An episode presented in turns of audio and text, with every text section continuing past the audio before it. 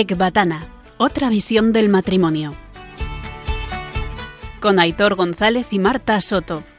I could see through different eyes from 10,000 foot skies. I'd navigate the lies, never feared in my Soy Aitor de Marta Y yo, Marta de Aitor. y estáis escuchando Ecbatana, otra visión del matrimonio. Bueno, hoy comienza eh, un nuevo programa de- en, en Radio María. Está dirigido, lógicamente, a todos los oyentes de esta casa, pero muy especialmente a los matrimonios. Bien, ¿de dónde viene este nombre que habréis escuchado, Ecbatana, eh? este nombre tan raro? Pues bien, Ecbatana es la población donde se hace la primera y única oración conyugal que aparece en la Biblia. No sé si algunos de los oyentes sabéis quiénes hicieron esa primera oración conyugal. Pues bueno, fueron Tobías y Sara. Lo podéis encontrar en Tobías 8. Y ahora, oye, ya sabemos qué es Ecbatana, qué quiere decir, dónde está. Pero ahora os hemos dicho algo de oración conyugal. ¿Qué es eso de oración conyugal? Bueno, pues vamos a intentar explicároslo de una forma bastante coloquial. Oración conyugal sería rezar el matrimonio juntos. Para decirlo de una forma más sencilla, sería como hacer la oración personal que hacemos cada uno, o esperamos que la hagáis, pero con tu cónyuge y hacerla en alto. Así el esposo y la esposa van conociendo al otro, pues eh, sus anhelos, sus sufrimientos, sus dudas, lo que le preocupa, y así a través de la oración, poniendo a Dios en el centro, conocer mejor a tu cónyuge. Bien. Ah, bueno, también Ecbatana, eh, hemos mirado, esto es lo que aparece en Wikipedia, por lo cual, bueno, pues le damos la veracidad que pueda tener. Ecbatana actualmente eh, estaría ubicada en Irán. Y ahora lo que vamos a hacer es, creemos que es, es- es, bueno, que Marta ahora nos lea el pasaje de Tobías 8 donde aparece la oración conyugal.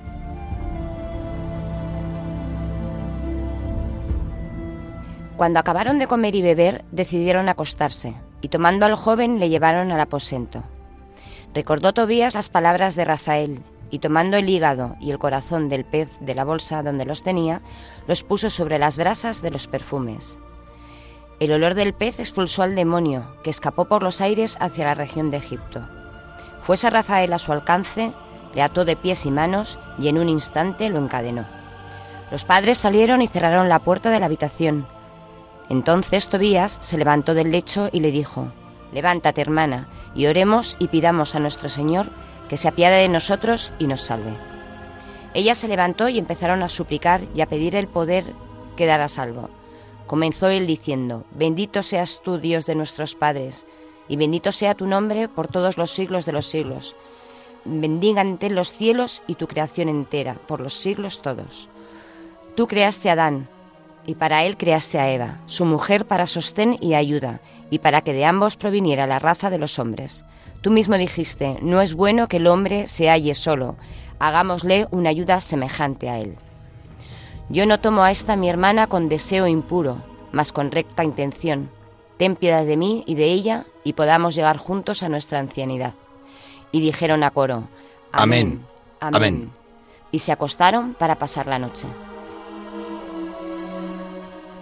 Bien, eh, hemos escuchado algo de demonios expulsados. ¿Por qué? Porque, según tengo entendido, Sara tuvo siete esposos y eh, todos murieron en la noche de bodas. Gracias a Dios, Tobías, pues posiblemente por esta oración conyugal sería una de las causas por las cuales pues no se quedó ahí seco también. No, lo primero de todo, eh, os vamos a contar cómo va a ser la estructura de, eh, de este programa y del resto de programas.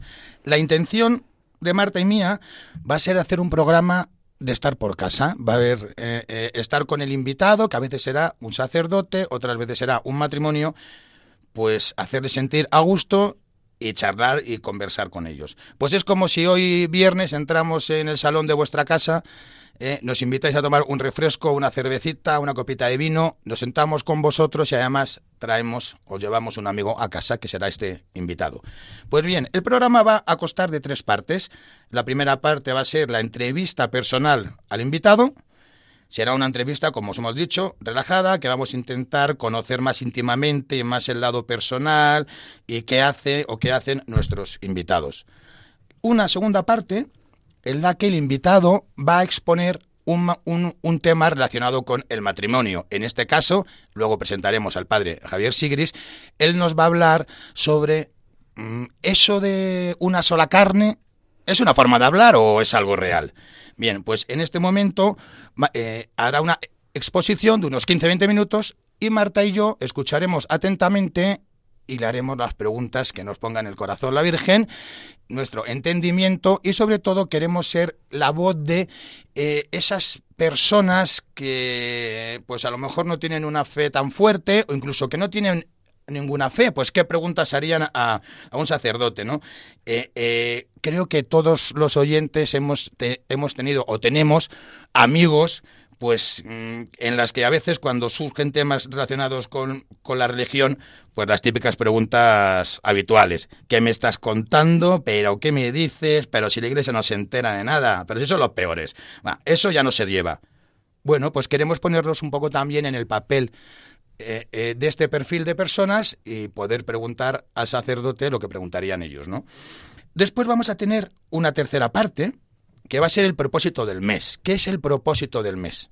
Nuestro invitado nos va a proponer alguna acción, algo que vayamos trabajando como matrimonio durante el siguiente mes hasta el siguiente programa. Os dejaremos un email para que vosotros nos podáis ir contando vuestra experiencia con este propósito. Y en el siguiente programa, con el siguiente invitado, rescataremos si tenemos alguno de los correos para comentarlo con el siguiente invitado.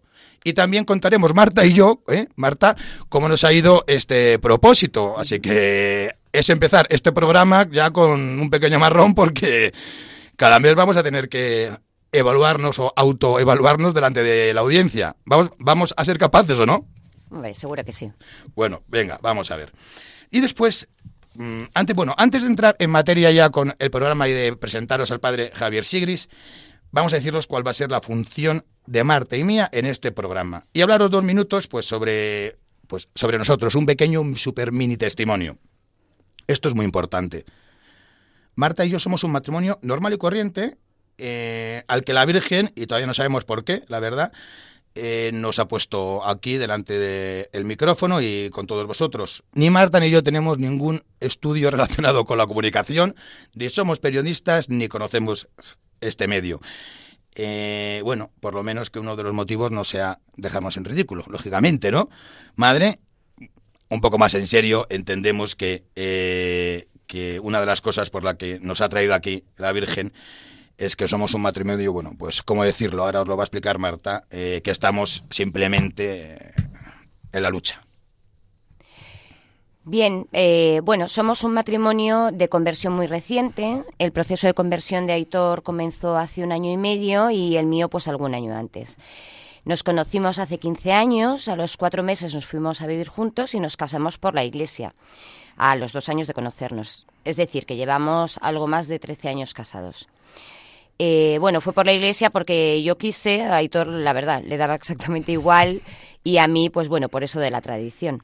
Es cierto que los dos venimos de estudiar en colegios religiosos, mmm, pero vamos, por parte de editor, ir a misa los domingos y poco más, realmente sin ningún arraigo latente en la fe.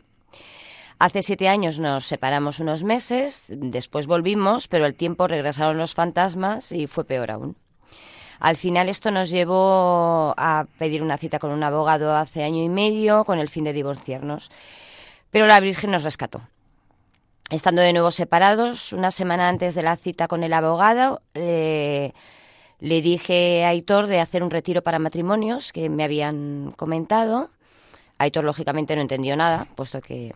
Yo alucinaba, ¿eh? Imaginaos, yo no creo en nada y, y me, me, dice Marta, cuando está súper avanzada la parte de la separación, de ir a hacer un retiro. Increíble. Como él dice, ahí confirmé que estabas loca. Pero bueno, el caso es que accedió. Eh, bueno, pues en ese retiro, ese retiro fue maravilloso y lo más recomendable para cualquier tipo de matrimonio. Nos dio muchas herramientas para comenzar un itinerario, un camino en la búsqueda de lo que significa verdaderamente el matrimonio y, bueno, pues el matrimonio como Dios lo pensó. Hoy en día colaboramos mucho con este itinerario que se llama Proyecto Amor Conyugal. Bueno, y como os estamos contando, Marta y yo ahora simplemente somos un matrimonio que está en proceso de conversión y que estamos intentando construir en lugar de destruir. Esto nos lo vais a escuchar muchas veces en este programa y en el resto de programas. Un matrimonio que está intentando construir en lugar de destruir, que es lo que hacíamos antes y, bueno, en pocas palabras, un matrimonio que estamos luchando por salvar nuestro matrimonio. Por lo cual, y dicho esto, nuestra función y nuestra misión en este programa de Marta y mía va a ser simplemente la de conducirlo, escuchar a nuestro invitado y hacerle las preguntas que nos surjan, nada más. Lógicamente, nada de lo que digamos, mm, mm, en plan broma, nos tenéis que eh, hacer caso, ¿no? Se lo vamos a comentar y vamos a hacer preguntas a los invitados. Y bueno, pues sin más, eh, vamos a dar paso eh, a, a una canción que ha elegido siempre nuestro invitado, va a elegir una canción que va a arrancar eh, su parte, ¿verdad? Pues bueno, os dejamos con Eres tú de Mocedades.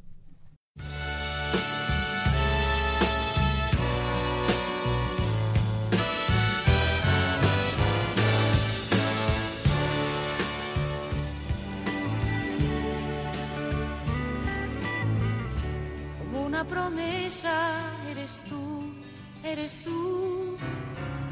Como una mañana de verano. Como una sonrisa eres tú, eres tú. Así, así, eres tú. Toda mi esperanza eres tú, eres tú como lluvia fresca en mis manos,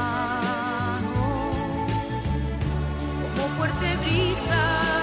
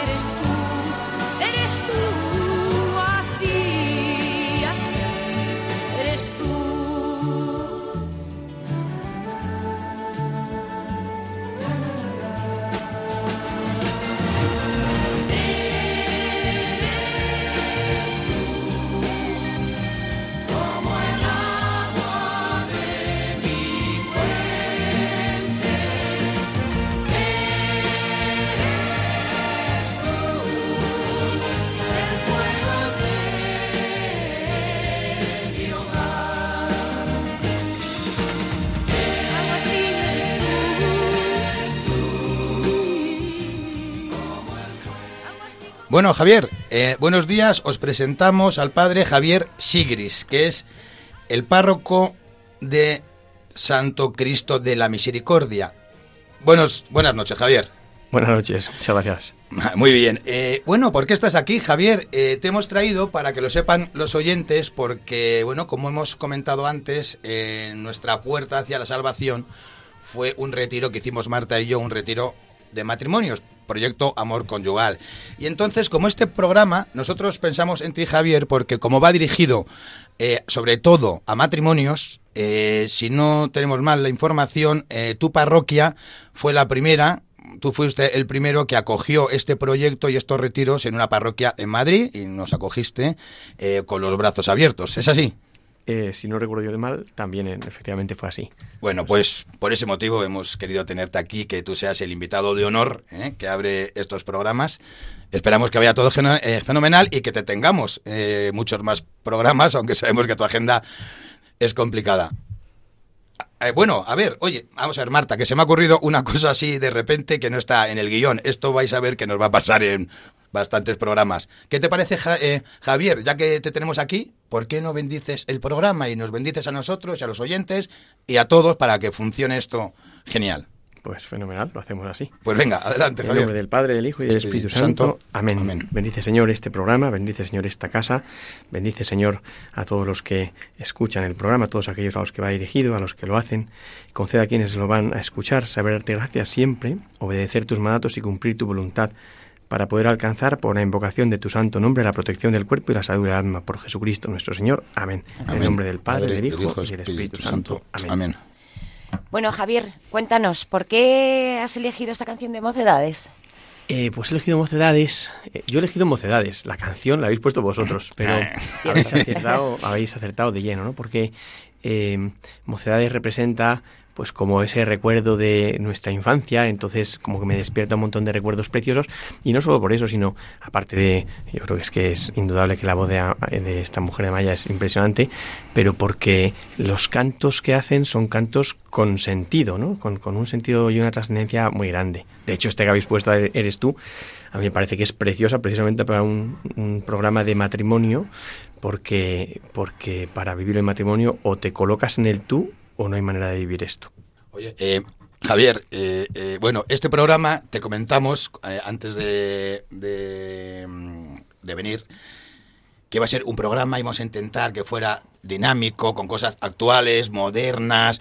Estuvimos viendo qué canciones íbamos a poner en el arranque de cada sección y cuando te preguntamos, porque cada invitado va a traer su canción en cada programa, nos responde mocedades. Y claro, Marta y yo pensamos, ¿qué se ha enterado, qué se ha enterado el padre Javier de qué va a ser este programa? Eh, porque Mocedades, que está genial y la canción es preciosa, lógicamente, eh, pero lo que es eh, actual, actual o moderno, moderno, el grupo, pues, pues no, ¿no?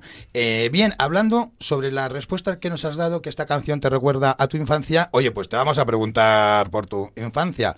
Cuéntanos algo, mm, pero algo, alguna anécdota. Tú habrás hecho gamberradas en tu vida, me imagino yo. Tendrás algo. Le estoy viendo una cara como que no. Venga, a ver. Ah, Bueno, si preguntas a mi familia, seguramente dirían que sí, ¿no? Porque... si no preguntamos a Pablo. Sí, puedes preguntar a cualquiera de mis hermanos que van apareciendo por ahí. Eh, nosotros somos, somos seis hermanos, cinco chicos y una niña que nació ya muy descolgada al final. Eh, y efectivamente, pues de mis hermanos, yo no soy el más buenecito, ¿no? De hecho, mi madre a veces me decía que era un chinche, porque se tenía la virtud de ir calentando a todos mis hermanos. Yo soy justo el del medio.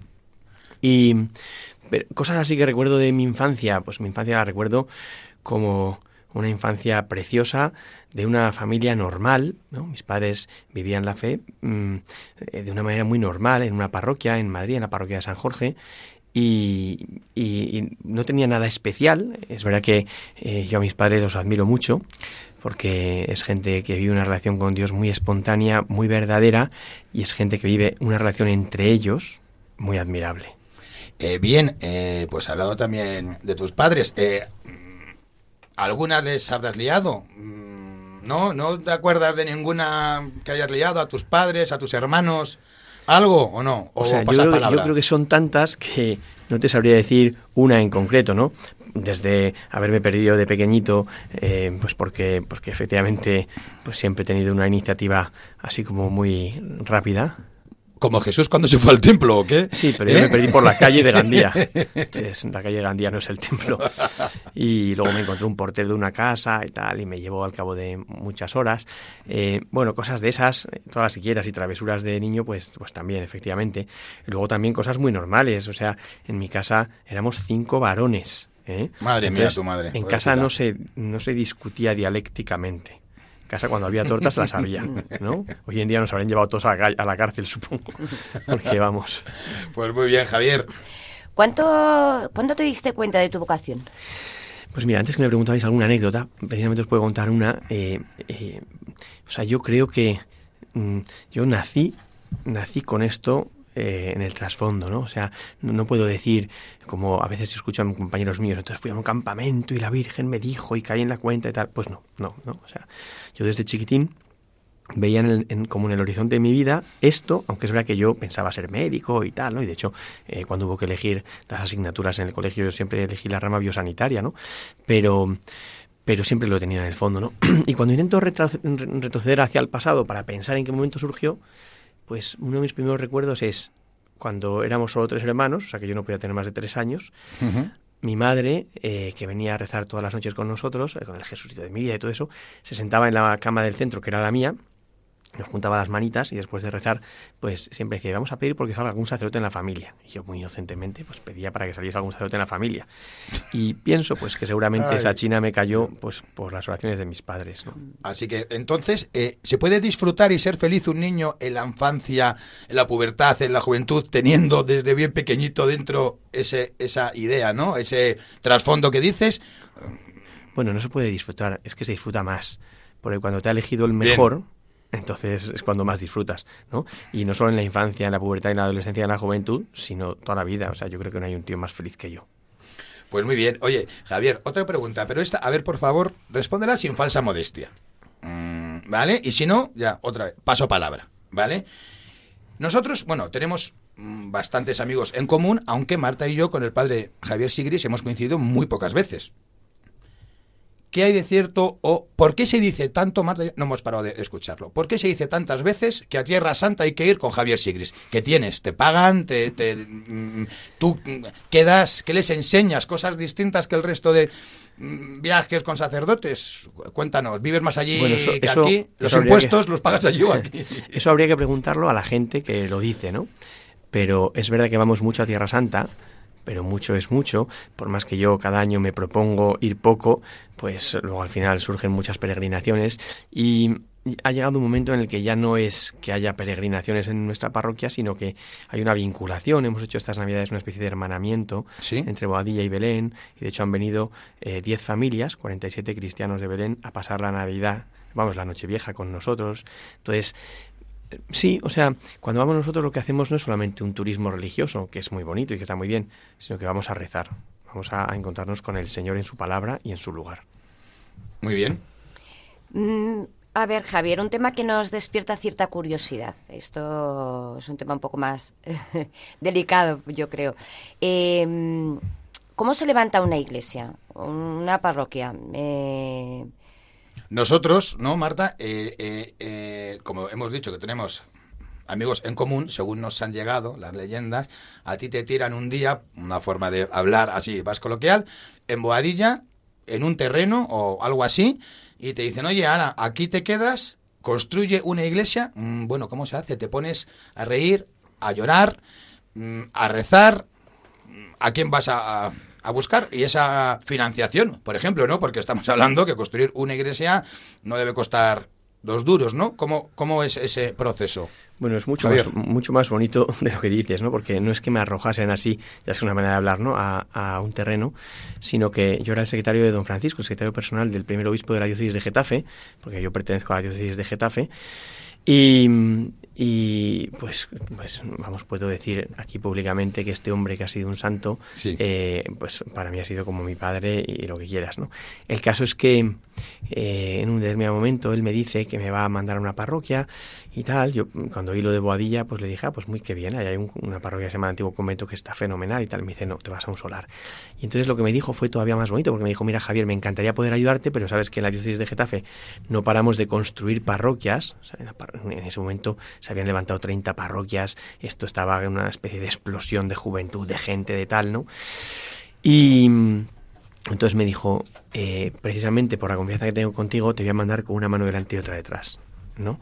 Y, y me dijo que precisamente lo que, lo que él iba a hacer era ayudarme él. Entonces a mí eso me conmovió, porque en ese momento me llevó a su capilla privada y me dio los libros con los que él celebraba la misa, los purificadores con los que él celebraba la misa, bueno, me dio todo y de hecho incluso me dio sus vinajeras que tenía y tal, y luego incluso me quería dar el cáliz de su primera misa, que yo le dije, don Francisco, Joder. bueno, hombre, el cáliz de la primera misa no, ¿no? Pero, pero me conmovió. Entonces llegué allí y, y, o sea, si me hubiesen pedido que consiguiese 3.000 euros, pues bueno, me habría agobiado o tal, pero, pero bueno, pero, me- pero lo habría intentado, ¿no? Porque como es algo que puedes está al alcance de tu mano, cuando me dicen hacer una parroquia, pues evidentemente eso no está al alcance de mi mano, ¿no? De hecho, es mucho Claro. mejor pedirle a alguien varios millones de euros que 3.000. Porque con varios millones de euros no se A ver, agobia, a ver. sino que me, vas- me voy al sagrario y le digo, mira, señor, aquí o lo haces tú o el que sale perdiendo eres tú, que a mí me mandan a otro sitio y no me voy a quedar sin trabajo. Entonces, eh, así se lo dije, ¿no? Y de hecho, yo cada vez que llegaba a la parroquia todos los días, que era un barracón, me ponía de rodillas ante el sagrario y le decía, buenas tardes, señor párroco, ¿no? Porque estaba convencido que el párroco era él. Y así ha sido, o sea, así ha sido. Y íbamos pidiendo por todas partes, tanto en Madrid, amigos míos, yo iba siempre con unas suscripciones en el bolsillo para la parroquia y el, el milagro es cómo no me he quedado sin amigos, ¿no? Porque a cada uno que llegaba le dejaba... Le has vaciado, ¿no? Bueno, no se le he vaciado, pero siempre decía, rellénala. Me decía, es que no me es el número. No te preocupes, tú déjame la firmada, ya te llamo yo por teléfono y me dictas el número. Bueno, vamos a ir ya, eh, últimas dos, tres preguntas. mm, con una respuesta vamos a intentar, Javier, tanto nosotros la pregunta como tú en la respuesta, que sean mm, rápidas, ¿no? Para poder hacerte estas dos o tres preguntas finales.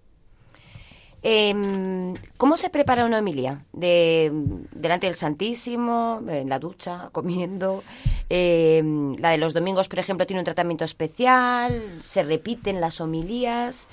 No sé, ¿te acuerdas de alguna anécdota especial a destacar? eh, Así rapidito, ¿no? Rapidísimo. Sí, Mira, súper rápido. A mí me ayudó mucho una vez que leyendo eh, de San Juan de Ávila decían que él rezaba un montón de horas, tres, cuatro horas, pero luego la homilía la preparaba muy brevemente, ¿no? O sea, yo creo que la, la se prepara teniendo el corazón preparado, de tal manera que luego con que te pongas ahí eh, a escribir brevemente un guion o incluso a veces sin guion, ¿no? Dejar que salga lo que hay en el corazón y ya está, ¿no? O sea, que no hace falta, o sea, puedes preparar un, un discurso, pero eso es otra cosa distinto, ¿no?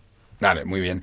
Eh, mira, tenemos otra pregunta que hacerte que cuanto menos es, mm, o una afirmación que haces tú que cuanto menos es curiosa, eh, que la hemos escuchado de unos cuantos amigos tuyos, que es ese ansia casi irrefrenable que tienes de morir cuanto antes. Eh, eso es lo que nos ha llegado. Cuéntanos No, no, no, mm, cómo es esto. Yo no tengo ansia de morir. Yo, si me apuras, tengo ansia de cielo, que es distinto, ¿no? O sea, tengo ansia de vivir, ¿no? Eh, a- o sea, yo, eso es otro tema y es muy largo, ¿no? Sí. Eh, tuve la suerte de estar en un hospital, en, un hospital, en una unidad de oncología de niños, seis años, y eso fue un tesoro. Claro. Me, me cambió el sacerdocio y yo digo que quien me ha enseñado a ser cura son los niños, especialmente los que se han ido al cielo. Y, mm, eso me ha hecho pensar mucho que si esta vida es como es, tan impresionante, tan gozosa, tan maravillosa, y no es más que un pálido reflejo del cielo, donde estaremos con la carne, que esto es un tema muy importante, ¿eh? Eh, pues yo prefiero eso, ¿no? Porque una realidad donde no hay ni sufrimiento, ni muerte, ni luto, ni dolor, ni llanto, pues siempre será mejor que esto. Yo creo que este puede ser el titular de esta entrevista.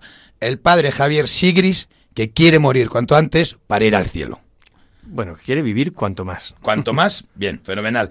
Eh, oye, nos han contado respecto a esto, no sé si tú te acuerdas, ¿qué te pasó en un accidente de coche? No sé si te acuerdas respecto a esto. Alguien nos ha contado por ahí. Bueno, fue una cosa bastante absurda, ¿no? Para que veáis todos que es que no, que es que lo que estamos diciendo mm, tiene su base. Bueno, yo siempre pensaba que decía, bueno, Javier, esto lo dices delante de la gente, pero cuando llegue el momento te vas a asustar como se asusta todo el mundo, ¿no?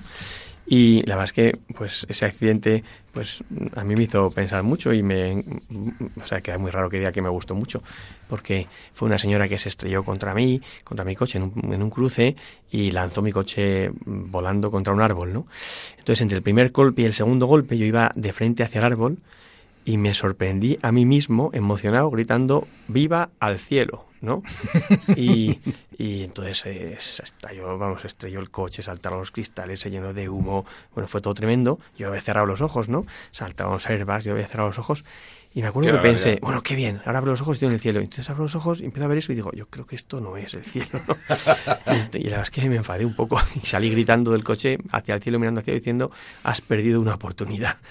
Ya veis, ya veis que, se- que le estamos haciendo esta pregunta por algo. Eh, bueno, te vamos a hacer una última pregunta y luego vamos a darte una definición que nos han hecho sobre ti y nos cuentas si te sientes identificado o no. La última pregunta es, que, vamos a ver, como es un programa de matrimonios, ¿qué papel eh, eh, juegan los matrimonios en tu labor sacerdotal, en el día a día? Te pido perdona, brevedad. Un papel absoluto, eh, en muchos sentidos. Uno, como referencia, o sea, eh, para mí mis referentes son mis padres, que es un matrimonio, ¿no? Y me encantaría eh, ser como mi padre o ser como mi madre, porque es una pasada. Como ayuda, bueno, y como mis hermanos, que son la bomba también, ¿eh? Eh, entonces es un referente. En segundo lugar, un estímulo también, porque verles luchar eh, a mí me hace también pues tomarme en serio mi propia vocación, ¿no? Y estar a la altura de lo que son ellos y, y- también de la parroquia, sobre todo en nuestra parroquia es que es de locos. Hay, yo el otro día estaba intentando contar, pues como 50 grupos de matrimonios. Es una Qué locura, ¿no? barbaridad, Sí, madre mía. sí, es una locura. Pero, pero también es una ayuda muy grande. Eh, bueno, Javier, para terminar te vamos a hacer una definición. Tú nos dices si, te sientes identificado y ya por decir, a ver si eres capaz de pensar quién nos la ha dado. ¿Vale? No te asustes. Esto es lo que nos han enviado, lo que nos enviaron por WhatsApp. ¿eh? Es un loco de las montañas. Es capaz de agarrarse al rabo de una vaca y hacer una especie de esquí acuático sobre hierba. O es experto en coger moñigas de vaca. O ir por las montañas, por los sitios más escarpados y más complicados, bueno, pues tan tranquilo, con las manos en los bolsillos y sin miedo a caerse, porque claro, como lleva un rosario en el bolsillo, nada teme. O dormir a la intemperie haciendo vivac, eh, sin ningún problema, llueva, no llueva, confiando en que Dios mm, lo va a arreglar y si Él lo ha querido que sea así, pues es que es así. Por último, le encanta la naturaleza, le encanta la libertad, le encanta darse, aprovecha el tiempo como nadie y es un entusiasta y enamorado del Señor. ¿Quién nos lo ha dado?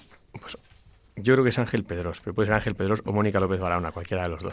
Ha sido el primero, posiblemente hubieran sido los dos. Sí, lo que pasa es que eh, no me siento del todo identificado, ¿eh? Porque Ah, a ver, por- ¿en qué yo, parte? o sea, yo voy a la montaña, pues, pues por estar con la gente, no por la montaña. Y es verdad que luego la disfruto, ¿eh? Porque yo, si acaso me apuras, lo que soy es un disfrutón.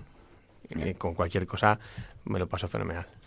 Pues maravilloso. Bueno, Javier, vamos a ir terminando ya esta parte. Vamos a pasar ahora al segundo bloque, que sería el tema a tratar matrimonial. Vamos a arrancar con una canción que esperamos que os guste mucho. Todo va a cambiar de Niños Mutantes.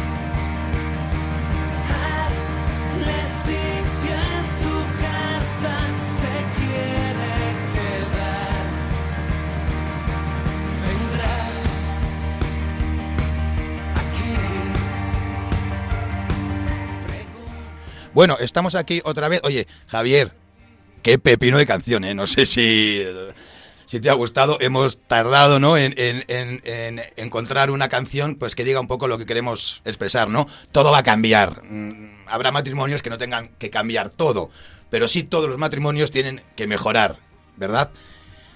Esta, esta, este bloque ya hemos conocido un poco al padre Javier Sigris. Nos hubiera gustado hacerle bastantes más preguntas, pero el tiempo es el que es. Y ahora pues vamos a empezar el bloque que realmente es el que quiere empezar Javier, eh, que es un tema que vamos a tratar del matrimonio. Eh, el tema que hemos elegido, Javier, para que nos cuentes, es, oye, eso, eso de una sola carne, eh, ¿es una forma de hablar o es algo real? O estos unos colgados que han dicho esto y ahora nos lo están vendiendo como...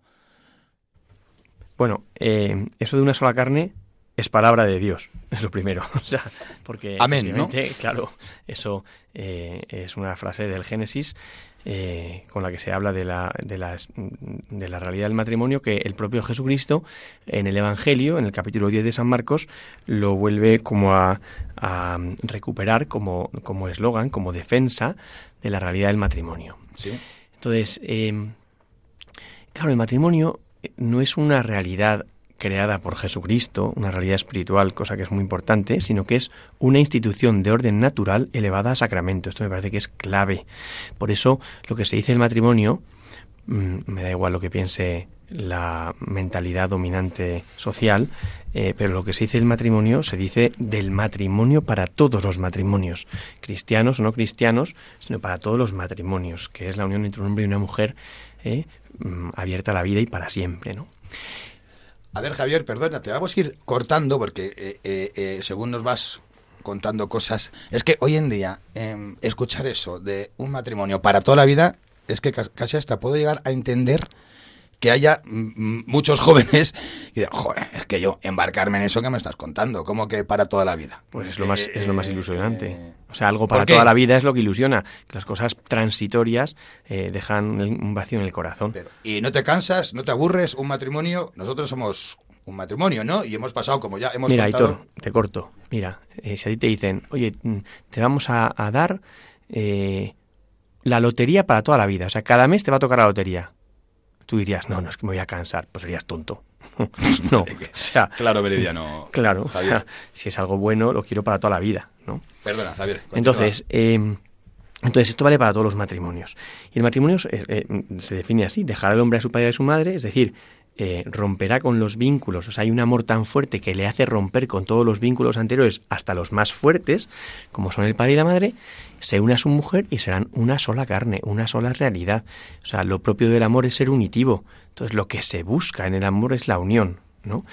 Y, Sí. Claro, cuando luego encima Jesucristo dice que esto es, esto es una realidad eh, elevada a sacramento, a mí eso me parece todavía más bonito, porque efectivamente eh, eh, ese una sola carne es una realidad mm, hecha por Dios, porque para nosotros nos cuesta mucho. De hecho, cuando yo caso matrimonios, cuando yo caso matrimonios, eh, les digo esta frase y ellos dicen yo no sé qué todos los días de mi vida y el otro todos los días de mi vida y será una sola carne y yo lo miro y digo pues nada, ha habido salir porque se van los dos de la manita, eso sí, pero son dos carnes, ¿no? Claro.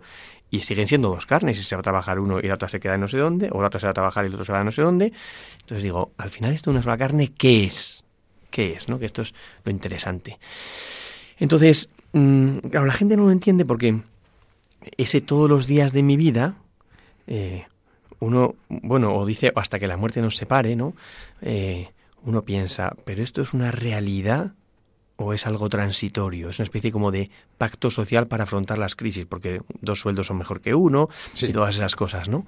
Y yo creo que no, yo creo que no. Lo que nos une es la carne, o sea, no hay otro modo de unirse que con la carne, ¿no? O sea, tú cuando quieres a alguien se lo demuestras con actos de carne. Entonces, tú viene una persona y le das un beso o le das un abrazo, y son gestos de carne. Y es verdad que abrazando la carne abrazas la persona, porque no abrazas solo la carne. Un choque de dos cuerpos sería un asco. Pero me parece que efectivamente esto es importante, porque, porque lo antropológico es que, es que nos comunicamos en la carne. Sin carne no hay comunicación de las personas. Eso es evidente. O sea, un amor telepático no existe. Esto me lo enseñó un niño precisamente que se iba a ir a la vida eterna y que lo que le obsesionaba era mm, mantener el contacto con su familia, o si queréis lo podéis leer en un libro que es brutal sobre esto del contacto en la carne, que se llama Llenaré tus días de vida, que es la historia de una niña que se está muriendo y su familia, su madre, Llenaré tus, tus días, días de vida. De vida. que dice la madre, ya que no puedo llenar tu vida de días, llenaré tus días de vida. Entonces es toda la obsesión de cómo mantener el contacto, porque se le van cerrando los sentidos, ¿no? Entonces, si la unión no se da en la carne, no es unión verdadera. Entonces, lo que busca el amor es la unión y ser una sola realidad. Claro, cuando esto lo vemos ya a la luz de Dios, todavía es más gordo, ¿no? ¿Por qué? Pues porque eh, si el hombre ha sido creado a imagen y semejanza de Dios, ¿no? De hecho, dice el Génesis, porque Jesús remite al Génesis, dice, hombre y mujer lo creó. A imagen de Dios los creó, hombre y mujer lo creó. Entonces yo pienso, luego la imagen de Dios es la unión de ambos. Claro, aquí hay todavía una cosa más bonita. Si, como decimos los cristianos, nuestra unión, nuestro Dios es amor, es decir, es comunión de personas, porque si no hay comunión de personas no puede ser amor. O sea, Dios, si fuese solo él solito, no podría ser amor, porque se amaría a sí mismo y Dios sería egoísmo, ¿no? Claro. Entonces, que Dios sea amor significa que en una misma naturaleza hay comunión de personas, hay Trinidad, ¿vale? Pues yo pienso que esto de una sola carne, donde se verificará es en el cielo cuando resucitemos en la carne, que es lo que creemos y decimos en cada domingo en el credo, creo en, una en la resurrección de la carne, y los esposos yo me imagino, porque creo que las uniones que Dios hace en esta vida no son ficticias, sino reales, pues que me imagino que resucitarán siendo una sola carne con Dios en medio. Es decir, a imagen de la Trinidad, una sola naturaleza con tres personas, una sola carne con tres personas, el varón, la mujer y Dios. Vale, muy bien. Oye, Javier, eh, a nosotros nos están enseñando en este itinerario en el que estamos comenzando Marta y yo, que bueno, os recuerdo que mi proceso de conversión eh, empezó hace simplemente hace solo hace eh, año y medio, ¿no? Eh, es bueno, una sola carne. eh, esto es para siempre. Al ser una sola carne, nos tenemos que comer todos los defectos, todos aguantar todas las malas contestaciones, todas las cosas que no nos gustan.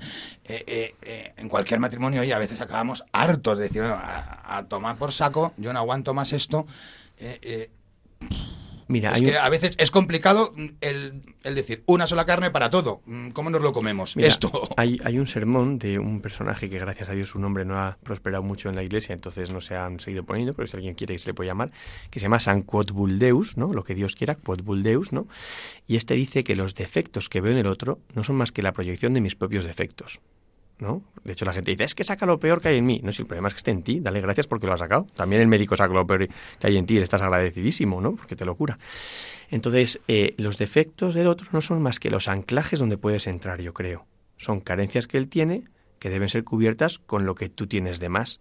¿No? Porque el amor es complementario para realizar una sola carne, eso que es un poco cursilada, pero que es verdad, lo de medias naranjas, las dos medias naranjas que forman una única naranja encajan perfectamente y lo que en un lado son excesos, en el otro lado son defectos, ¿no? Entonces, eh, mm, bueno, la- los defectos del otro son oportunidades para amar más, para encontrar lo que hay en ti que cubre ese defecto. Oye, Qué fácil decirlo, Javier. Es decir, tú nos estás comentando, estoy pensando en mí y, y digo, bueno, pues entonces dame tres vidas para poder entrenar esto. Bueno, con que te dé una vida y seas abnegado es suficiente. Que te niegues a ti mismo es suficiente. Claro, por eso la condición del amor es negarse a uno mismo. Y complicado, complicado no, mm, porque estamos en la radio, te diría. Claro, claro. Eh, por, eso hemos puesto eres tú. Eres tú, no soy yo. ¿eh? Ese es el tema del amor. Muy bien, perfecto, Javier. Continúas. Entonces, eh, esto de una sola carne es para siempre, ¿no? Mm, el mundo nos ha convencido de lo contrario. De hecho, a mí eso me da un poquito de rabia, ¿no? Porque eh, se nos ha metido una frase que yo, mira que la busco y la busco y la busco y digo, pero ¿de- ¿en qué momento surgió esta frase? Habría que buscar ahí en la historia, ¿no? Hasta que la muerte nos separe. ¿Pero quién ha dicho eso? Porque eso no lo dice nadie. Hasta que la muerte nos separe. Es verdad que luego se han hecho comentarios, hasta la muerte de uno de los cónyuges y no sé qué, no sé cuántos, ¿no? Pero la muerte no separa. Claro, si tú entiendes lo de todos los días de mi vida como todos los días de esta vida terrena, pues efectivamente se acabó cuando te mueres. Pero es que cuando se casan dos personas, se casan dos personas que son hijos de Dios. Y, Bueno. se, y se asienta, perdón un segundo, y se asienta ese compromiso sobre la vida eterna que tienen. Todos los días de mi vida es todos los días de mi vida eterna. Una pregunta muy, muy absurda. Espero que no te levantes y te vayas. Eh, ahora que estabas diciendo qué pasa cuando se muere un esposo, ¿no? Oye, yo creo que nos hemos preguntado todos esta tontería, ¿eh? Perdonadme también los oyentes, aunque parezca una tontería. ¿eh? Marta y yo estamos casados, Marta se muere, yo soy viudo, me puedo volver a casar, ¿qué pasa arriba? ¿Voy a tener dos mujeres? O, o cómo es esto? Yo creo que todos nos lo hemos preguntado, ¿eh? Todo el O sea, mundo- mil veces. Todo el mundo se pregunta eso y, y, bueno, yo todavía no estaba allí, ya te lo diré cuando esté allí, ¿no? Pero mm, pienso que la única manera de poder entender eso sería pensando cómo es el amor de Dios, que el amor aquí es competitivo, entonces yo solo puedo amar a una persona totalmente. Dios puede amar a todos totalmente. O sea, tú puedes decir soy el más querido por Dios y lo puede decir Marta también y que lo diga Marta no quita nada del amor de Dios para ti. Quizá de esa manera podría ser, ¿no? Pero eso no lo sé. Pero lo que tengo clarísimo es que la palabra de Dios es palabra de Dios. Y se dice, eh, dejar al hombre tal y se unirá a su mujer y serán una sola carne. Y yo creo en la resurrección de la carne, pues en la carne, en la resurrección de la carne serán una sola carne, no van a ser dos, no van a deshacer lo que, lo que O Jesús sea- ha hecho. Lo que pasa es que la gente te, al- te alude una frase del Evangelio que dice, bueno, pero ¿Cuál? es que Jesús dijo que eh, en el cielo no se casarán, serán como ángeles, ¿no? Dice el Evangelio cuando le preguntaron toda la historia esa de la ley del levirato, eh, la mujer que se casó con siete maridos, a cuál le pertenece. Yo creo que Jesús no está hablando de la realidad del matrimonio, sino de, de la- del, del concepto erróneo del matrimonio como posesión. Porque no olvidéis que en Bien. el judaísmo la mujer era una posesión del varón para satisfacer su gusto y darles hijos, lo único que servía.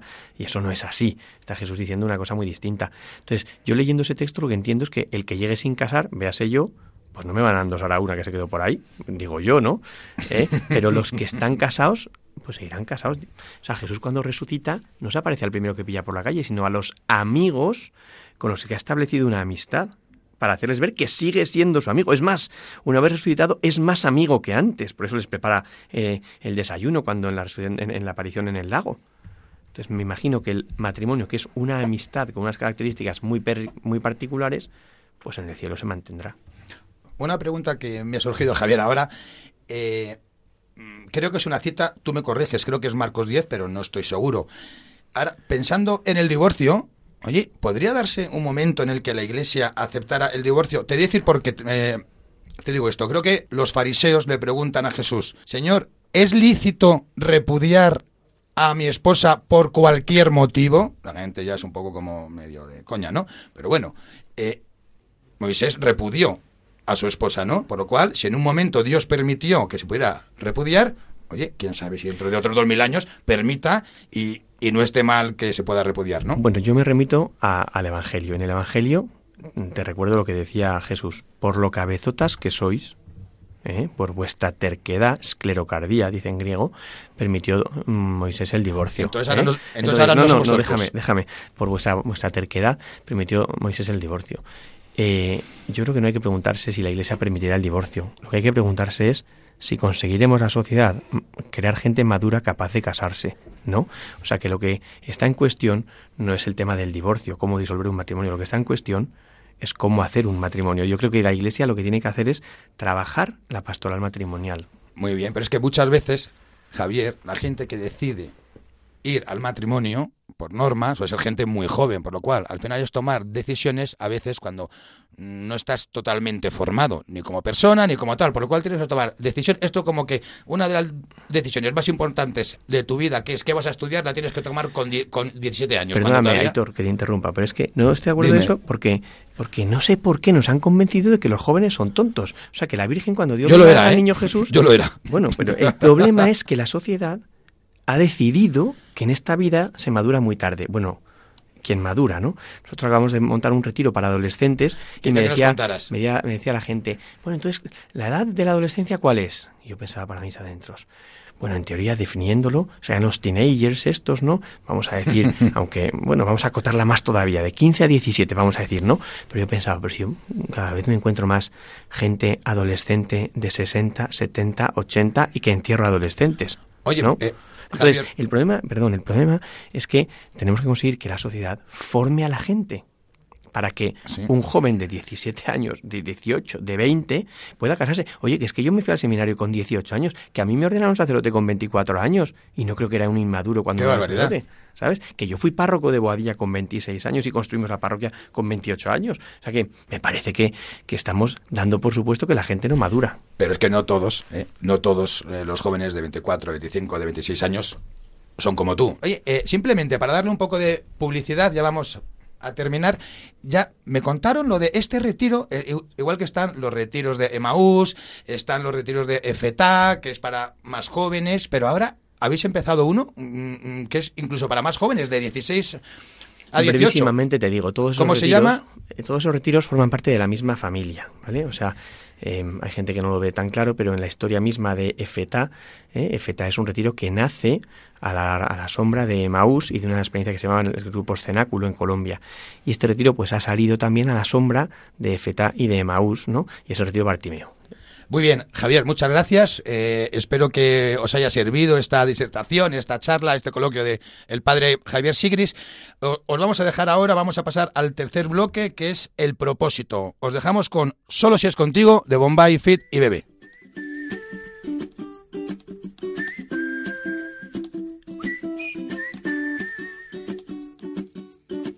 Tú me haces diferente simplemente con el solo hecho de existir. Cambiaría lo que fuera si hace falta solamente por verte feliz.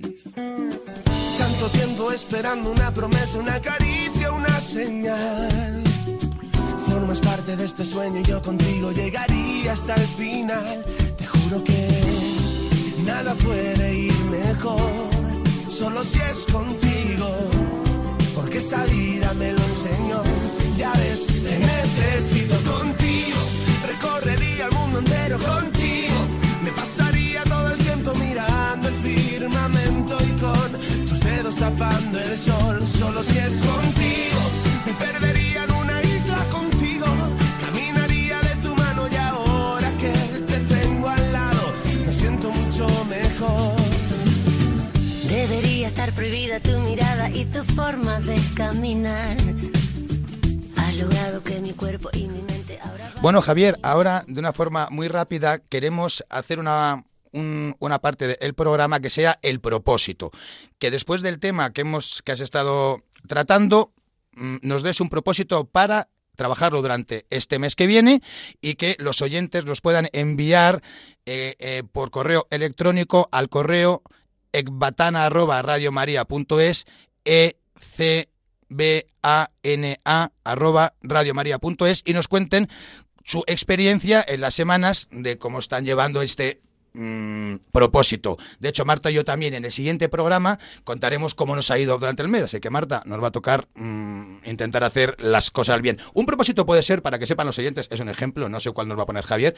Oye, eh, eh, darnos eh, un beso por las mañanas. Mm, por lo menos, antes de levantarnos y al acostarnos. Decía una amiga nuestra, argentina, escritora, que dónde quedaron esos besos de tornillo, ¿no? Eh, porque al final en el matrimonio a veces pues se va la desidia, el día a día nos, nos, nos va haciendo que nos conformemos. Javier, el propósito, por favor. O sea, yo creo que el propósito es muy sencillo. Si el amor es de carne, tiene que, tiene que verificarse en la carne, como dice el Papa, el Papa Francisco en la bula sobre la misericordia.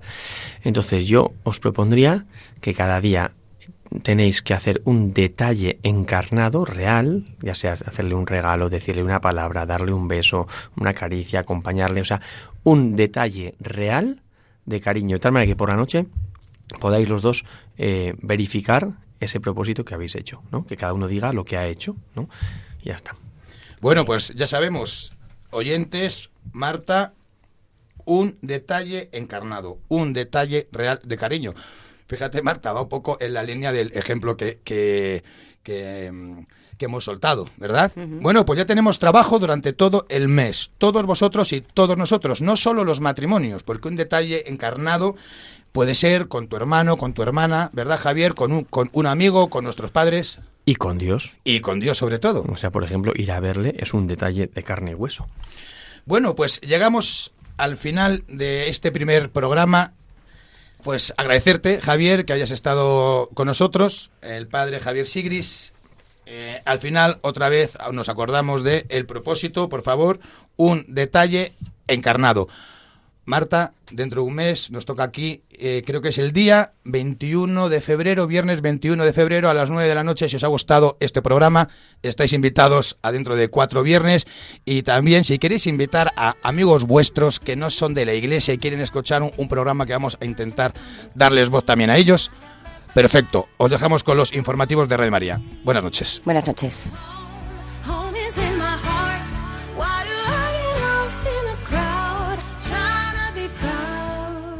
Así concluye Ecbatana, otra visión del matrimonio, con Aitor González y Marta Soto.